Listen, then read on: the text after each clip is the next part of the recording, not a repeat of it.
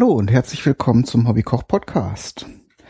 In dieser Folge werden wir heute mal ein bisschen mit Molkereiprodukten arbeiten, beziehungsweise selbst Dinge herstellen und das ist ein Riesenspaß. Kann man also auch schön mit Kindern zusammen machen, damit die, man muss da ja immer ein bisschen drauf achten, damit die äh, Kleinen wissen, dass die Sachen nicht alle aus dem Supermarkt kommen, sondern ihnen auch ein bisschen zeigen, aus was was hergestellt wird und das wollen wir heute mal tun. Da zwei sehr einfache Rezepte, so dass ich eben auch so ein paar Hausmeisterthemen nebenbei mit euch besprechen kann.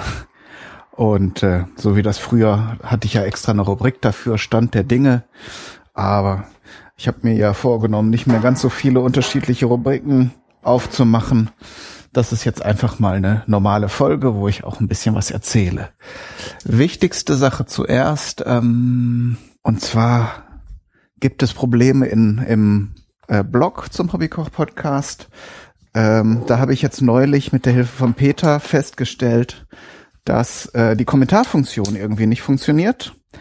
Und ich habe mir das schon angeguckt, scheint also irgendwie nicht sich so einfach lösen zu lassen und leider kann ich es eben nicht mal deaktivieren, so dass man das halt ausfüllen kann, aber es kommt leider kein Kommentar bei mir an. Das ist ein bisschen ärgerlich, weil natürlich äh, ihr wisst das vielleicht, wenn ihr auch andere Podcasts hört, dass der Kommentar ist ja praktisch äh, der Lohn des Podcasters, so das Feedback und Hinweise, Ratschläge wie ihr das fandet.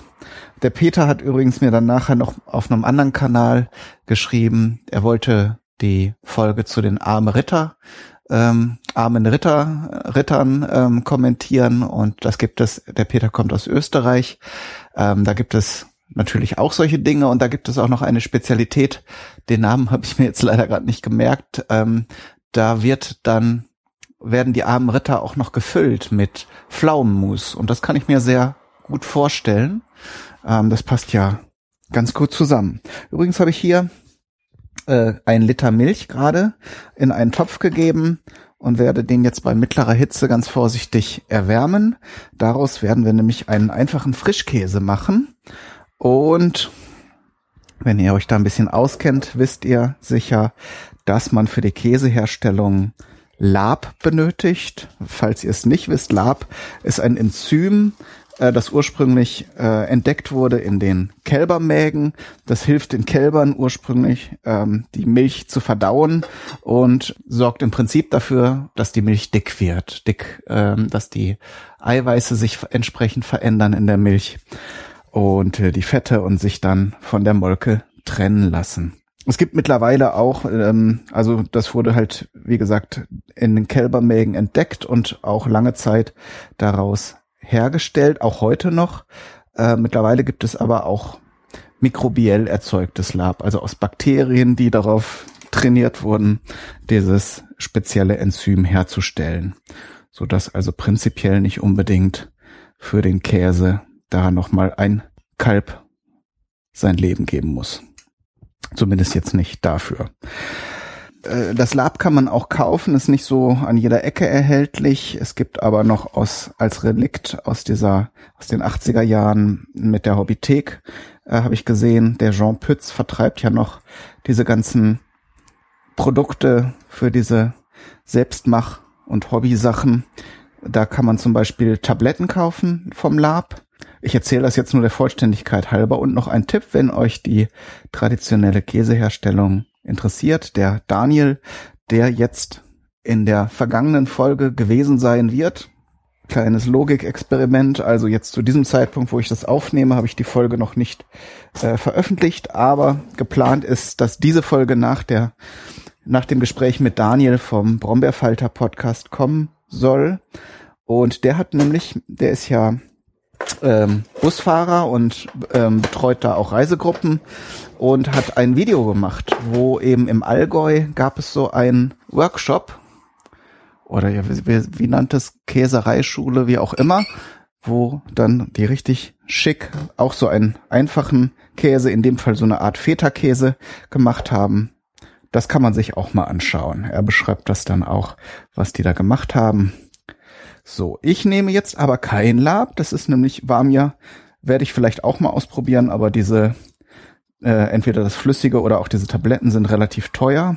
Also wenn für ein bis zwei Liter Milch muss man dann äh, diese Tabletten so im Wert von äh, einem Euro noch dazu kaufen und das gibt es dann eben auch nur so in Rollen. So einen Euro kann man ja mal in die Experimentierkiste investieren, aber wenn es dann nicht gut klappt oder man irgendwie keinen Bock mehr drauf hat, dann hat man eben so 10, 11 Euro investiert und da überlege ich jetzt auch immer zweimal. Übrigens an dieser Stelle sei mal wie immer bei diesen Folgen gesagt, äh, danke an alle Flatterspender.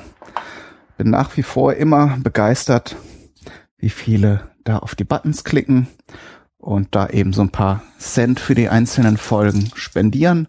Ich habe äh, übrigens, wo wir da gerade sind, aus dieser Unterstützungsseite ganz viele Sachen rausgenommen. Also wenn ihr im Blog guckt unter Unterstützung, ähm, ich habe da viele Sachen ausprobiert, auch diese Amazon Affiliate Links, aber das klickt keiner und ähm, darum habe ich jetzt auch und und und hier PayPal Spenden Button. Ich habe da ja alles reingeworfen, was irgendwie geht. Und das ist aber Quatsch. Also Flatter funktioniert, das ist ja auch leicht gemacht. Ähm, weiß gar nicht, ob ich die Amazon-Wunschliste drin gelassen habe. Da kommt ja hin und wieder mal, schenkt mir da jemand was von dieser Liste. Aber ähm, ich wollte das mal wieder ein bisschen übersichtlicher gestalten, damit, wenn da mal jemand irgendwas machen möchte, da jetzt sich nicht durch zig Sachen durchwühlt und die Erfahrung eben gezeigt hat, dass diese Option, die ich jetzt rausgenommen habe, auch irgendwie nicht so viel auf Interesse stoßen. Gut, kommen wir zurück zum Frischkäse. Wie gesagt, das Rezept ist super einfach. Zitronensaft, Milch. Die Milch wird jetzt vorsichtig erhitzt. Hauptsächlich vorsichtig deshalb, weil die ja, wie ihr wisst, schnell anbrennt. Dann kommt Zitronensaft rein. Ich habe jetzt eine Zitrone ausgepresst. Die Mengenangaben äh, unterscheiden sich da stark in den verschiedenen Rezepten, die ich gesehen habe. Man kann das aber nachjustieren. Sollte eben die Milch nicht flocken, was wir in dem Fall ja wollen. Wir wollen ja die Molke und die Fett- und Eiweißbestandteile voneinander trennen. Kann man noch mal ein bisschen Zitronensaft nachgießen und alles wird gut. So, während ich jetzt hier die Milch erwärme, das dauert einen Moment, machen wir noch eine andere Sache. Und zwar machen wir Butter. Das ist auch eine schöne Sache, so als Gag. Ich habe das schon ein paar Mal gemacht. Die Butter schmeckt auch wirklich klasse, wenn ihr die so frisch macht. Äh, ist dann auch ein bisschen weicher, weil erfahrungsgemäß dann ein bisschen mehr Wasser drin bleibt. Aber so, wenn ihr gerne Butter esst, äh, oder ein besonderes Brot habt und das dann nochmal toppen wollt, dann äh, könnt ihr das mal machen. Und zwar nehmt ihr einfach normale frische Sahne. Ich habe jetzt so ein normal einen Becher Sahne genommen und in ein Schraubglas umgefüllt. Äh, das Schraubglas, ihr macht es euch noch ein bisschen einfacher, wenn ihr das Glas so ein bisschen äh, stehen lasst, so zwei, drei Stunden, keine Sorge. So schnell verdirbt die Sahne nicht, so dass sie schon mal Zimmertemperatur erreicht, dann geht das Ganze nämlich schneller. Und dann schüttelt man das Ganze einfach. Man muss auch nicht besonders stark schütteln. Also ihr könnt das, wenn ihr so ein bisschen einen Workout haben wollt, machen, aber muss nicht. Also Hauptsache ist, dass das Zeug in Bewegung ist. Und wie gesagt, ihr spart eine Menge Zeit, wenn ihr es jetzt nicht frisch aus dem Kühlschrank oder aus dem Kühlregal macht, sondern die erstmal ein bisschen anwärmen lasst. Ähm, ich habe es jetzt hier im zwischendurch doch wieder im Kühlschrank gehabt, weil ich das eigentlich schon gestern machen wollte und dann hat sich das aber irgendwie nicht ergeben. Dann habe ich gedacht, bevor es jetzt irgendwie ein Tag draußen steht, das war mir dann doch ein bisschen zu riskant, stelle ich es in den Kühlschrank, so dass jetzt vielleicht doch ein bisschen mehr als fünf Minuten äh, ähm, anfällig sind für diese Geschichte. Ich mache das aber jetzt in Echtzeit, so dass ihr einen Eindruck habt. Das ist wirklich eine ganz einfache, lustige Sache. Und das Zwischenstadium kennt ihr auch. Das, äh, auch beim Schütteln so entsteht jetzt erstmal Schlagsahne. Und wenn man dann weiter schüttelt, sieht man irgendwann so kleine gelbe Bröckchen und irgendwann haben sich diese kleinen gelben Bröckchen dann tatsächlich zu einem Butterklumpen zusammengeballt. Das ist jetzt hier noch nicht in Sicht. Jetzt haben wir hier gerade so ein bisschen Schaum noch gerade im Glas. Was wollte ich noch sagen? Ach so, und das, was übrig bleibt, das müsst ihr nicht wegschütten. Das ist nämlich eine sehr leckere Buttermilch. Die kann man dann äh, ein bisschen süßen, vielleicht mit Honig oder äh, mit Früchten zusammen pürieren oder auch pur trinken. Denn in der Buttermilch sind ja noch viele Vitamine und Mineralstoffe aus der Sahne enthalten. Und das jetzt einfach so in den Ausguss zu kippen, wäre halt zu schade. Ist auf jeden Fall eine Sache, die man sich dann, also wenn man es jetzt dann äh, so pur nicht mag, wie gesagt, kann man dann noch mit entsprechend mit anderen Zutaten, kann auch Fruchtsäfte noch reinmischen, kriegt man ja auch so zu kaufen. Wobei die Buttermilch aus dem Laden ist ja meist noch etwas dickflüssiger, das ist ja dann e-, eher so eine Art, ja, wie soll man sagen, so eine Art Joghurt oder sowas. Das hat eigentlich mit dem, was hier bei der Butterherstellung übrig bleibt, nicht viel zu tun. So, zwischendurch rühre ich mal ein bisschen meine Milch hier immer, dass die nicht ansetzt.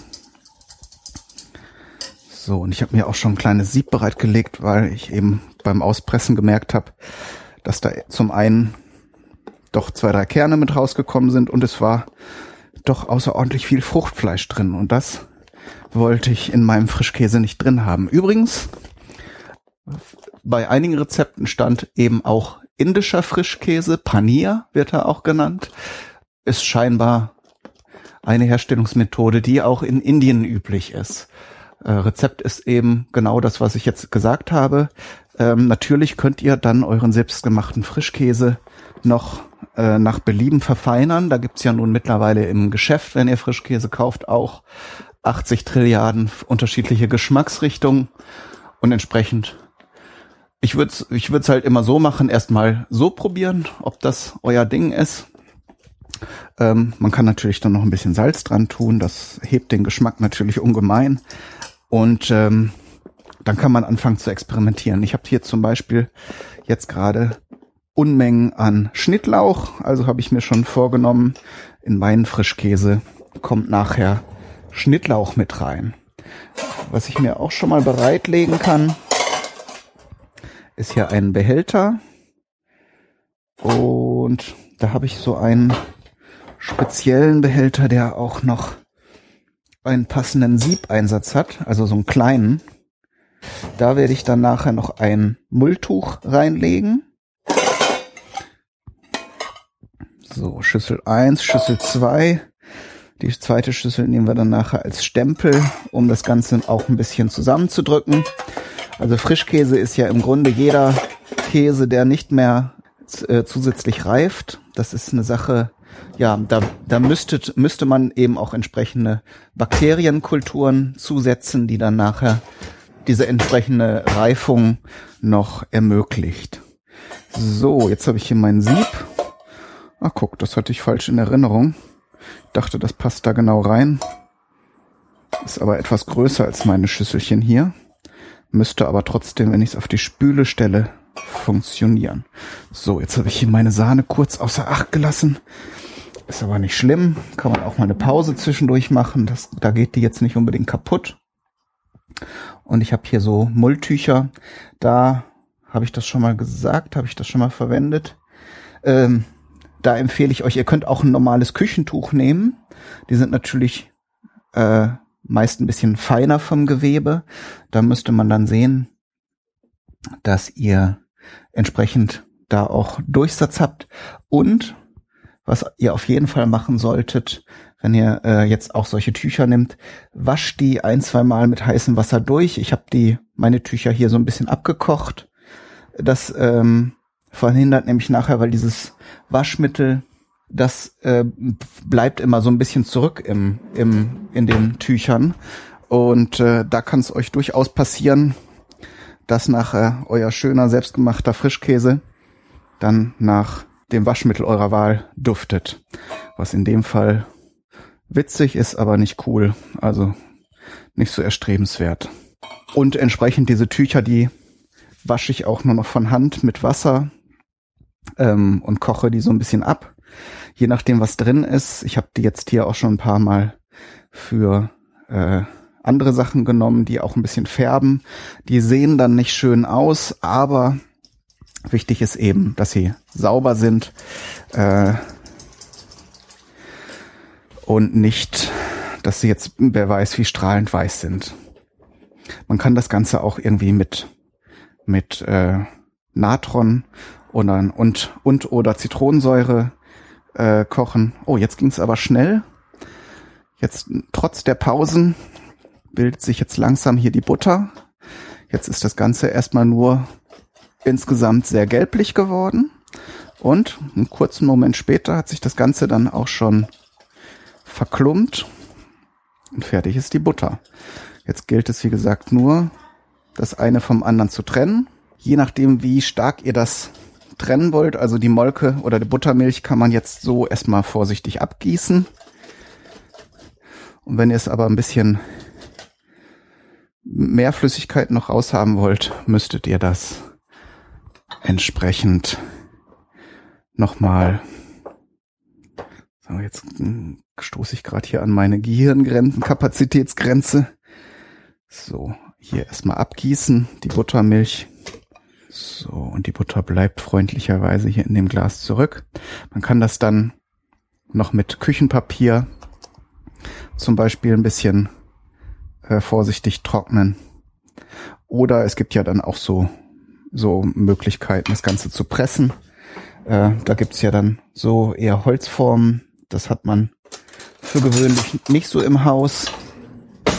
Da müsste man dann entweder sowas selber bauen, improvisieren, aber in den meisten Fällen wird, wird das ja jetzt dann auch nicht so, zumindest bei mir jetzt nicht die Routineaufgabe. Das macht man hin und wieder mal so vielleicht für besondere Anlässe, aber sonst kaufe ich die Butter auch so im Laden. Das ist mir dann auch zu aufwendig, immer gleich so ein, so ein, so ein äh, Becher Sahne durchzuschütteln. So, aber fertig ist die Butter.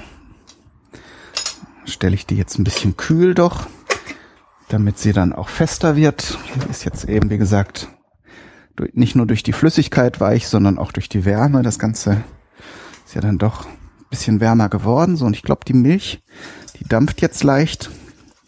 Die hat jetzt auch die richtige Temperatur, dass ich die, den Zitronensaft zugeben kann. So, nehme ich hier mein Sieb. Habe ich jetzt eben gerade auch für die Butter genommen, darum spüle ich es nochmal ab.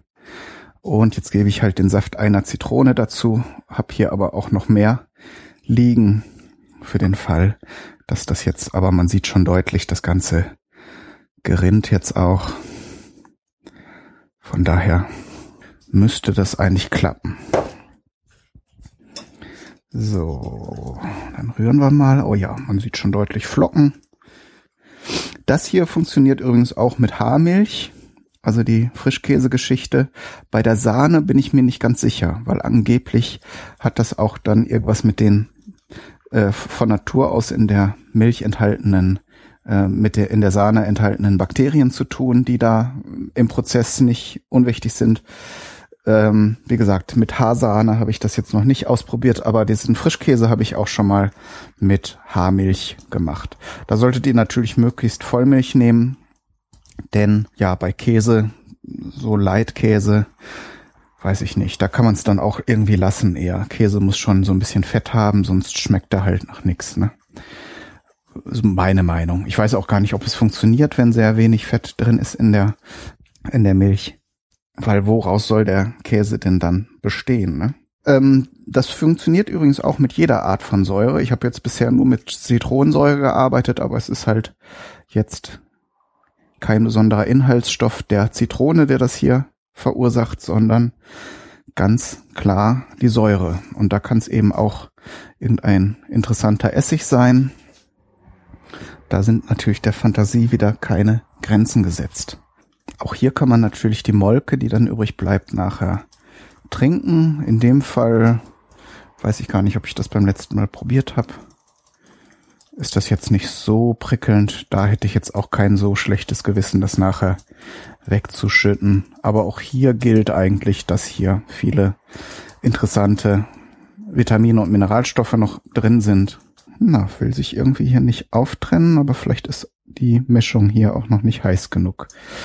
Das ist eben das Spannende, dass man möglichst das Ganze nicht anbrennen lässt, aber genügend Hitze dran lässt, dass es eben ausflockt. So, jetzt stelle ich mal gerade die Hitze aus und warte einen kleinen Moment. Das sollte nämlich auch ein bisschen ruhen. Und dann melden, melde ich mich nach einer kleinen Pause wieder. So, jetzt sind wir wieder zurück. Es ist aber etwas mehr Zeit vergangen, als man erwarten könnte. Hintergrund ist, dass das erste, dieses erste Frischkäse-Experiment schiefgegangen ist. Ich hätte jetzt natürlich so tun können, als ob das alles geklappt hätte, weil vom Prinzip her und so wie ich es beschrieben habe, hätte es auch funktioniert. Allerdings habe ich ein paar Fehler gemacht und ich habe beschlossen, dass ich das jetzt nochmal rekapituliere, damit ihr nicht eventuell die gleichen Fehler macht wie ich. Das müsst ihr ja nicht nochmal alles wiederholen. Ich habe das dann nachher verworfen. Ich habe äh, versucht, dann mit mehr Zitronensaft diesen, diese kochende Milch dann äh, zum Ausflocken zu bringen. Das hat nicht funktioniert.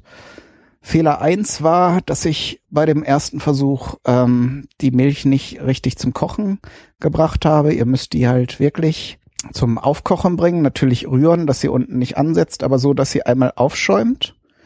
Und dann reicht tatsächlich der Saft von einer oder zwei Zitronen für einen Liter Milch, um das Ganze zum, ja, zum Ausflocken zu bringen.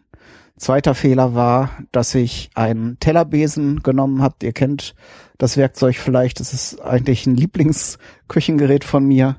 Das sorgt natürlich, wenn man irgendwas verrührt, ganz gut dafür, dass man entweder Zutaten fein verteilt oder eben irgendwas schaumig aufschlägt. In dem Fall war es natürlich die, wenn man darüber nachgedacht hätte, wäre es natürlich auch klar, äh, die denkbar schlechteste Wahl, weil wir wollen ja, dass die ganze Geschichte sich trennt.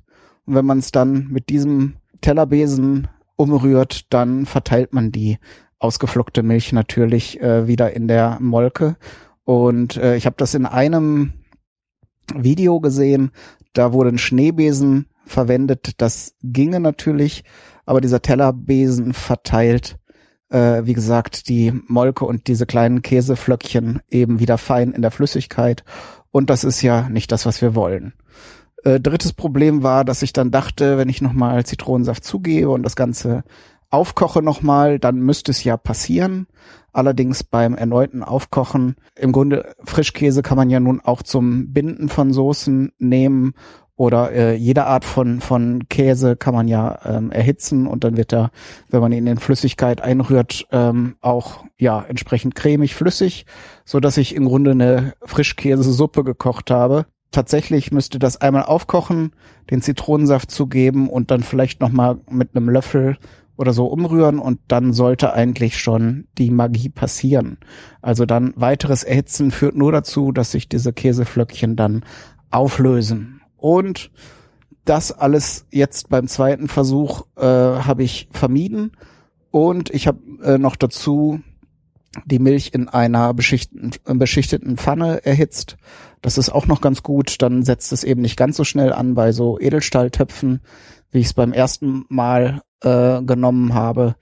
Äh, passiert es natürlich wesentlich schneller, dass euch die Milch ansetzt und so eine, äh, vielleicht habt ihr auch beschichtete Töpfe oder eben eine beschichtete Pfanne. Da geht es wesentlich leichter und wenn sich so die äh, das Milchfett oder die das Eiweiß ein bisschen ansetzt, kann man es wesentlich leichter auch vom Topfboden wieder losrühren. Und jetzt hat es geklappt. Ich habe das Ganze wie angekündigt in ein kleines Sieb gegeben, mit ausgeschlagen mit einem Tuch. Das brauche ich ja nicht nochmal alles wiederholen. Das habt ihr eben schon gehört. Und jetzt lasse ich das Ganze ein bisschen abkühlen. Dann, äh, damit man noch weiter äh, das Ganze auspressen kann, äh, das Tuch werde ich dann umschlagen. Ähm, und natürlich je nachdem, wie kräftig ihr jetzt dann die Molke aus diesem Frischkäse herauspresst, äh, desto fester wird das Ganze am Ende. Wenn ihr also eher so einen cremigen äh, Frischkäse wollt, dann müsst ihr nicht viel Energie aufwenden.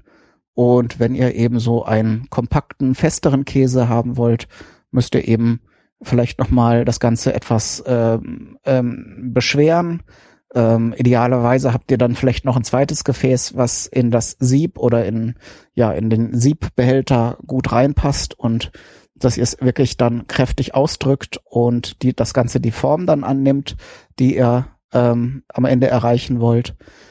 Und sonst kann man das Ganze, wenn, wenn ihr das Tuch rausnimmt, natürlich auch noch mit der Hand auspressen, so dass man dann eben, ja, möglichst einen kompakten Käse hat.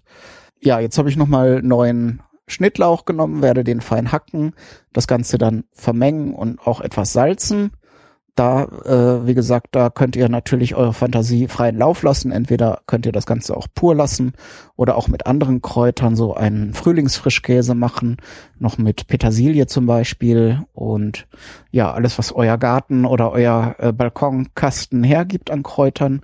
Äh, natürlich auch Gewürze, Paprika zum Beispiel, Kümmel, dann würde das Ganze so in die Richtung äh, eines ähm, ja, bayerischen Obersten gehen der ist natürlich noch wesentlich fetter, da ist ja dann auch Brie-Käse mit drin, aber so vom Geschmacks, äh, vom Geschmackserlebnis könnte das schon in die Richtung reingehen. Oder Frühlingszwiebeln, Knoblauch, wenn ihr mögt.